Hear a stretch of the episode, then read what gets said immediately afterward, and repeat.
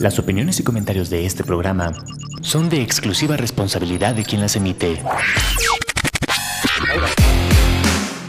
Amper, una estación de la Universidad Latinoamericana, presenta.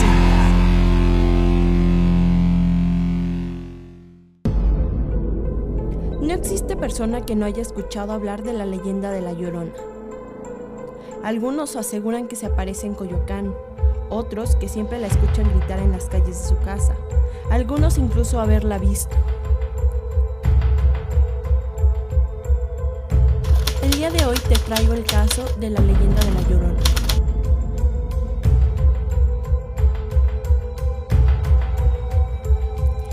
Es la leyenda más famosa del país. Se trata de una mujer que por las noches cruza la Ciudad de México y otras regiones gritando todo pulmón buscando a sus hijos. Esta leyenda tiene su origen en la época de la colonia. Se cuenta que una mujer indígena tenía una relación prohibida con un gran señor español con el que procreó tres hermosos hijos.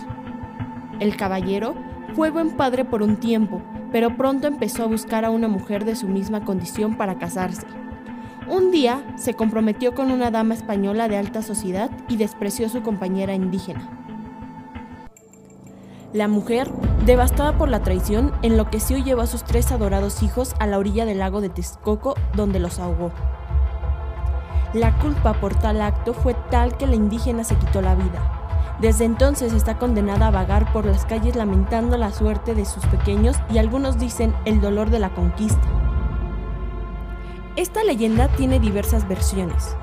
Algunas dicen que durante los días en los que los españoles se encontraban como invitados en Tenochtitlán, una figura femenina se apareció en uno de los cuerpos de agua que se encontraban dentro de la magnífica ciudad mexica y exclamó, Mis pobres hijos, ¿a dónde los llevaré? Aunque la aparición duró apenas algunos minutos, para los indígenas fue su diosa madre, Coatlicue, quien se apareció sufriendo por el destino de México. Otra interpretación de esta leyenda dice que fue la auténtica Llorona, la aparición original de la que se originó la leyenda corta. En 2011 llegó la continuación de la leyenda de la Nahuala, la cual seguía a Leo San Juan enfrentándose a la Llorona. Esta peli llegó a los cines en 2011, en donde podíamos ver al equipo enfrentarse a este ente.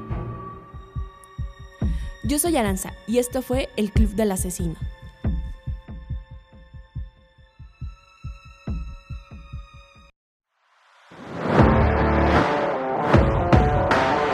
Amper, donde tú haces la radio.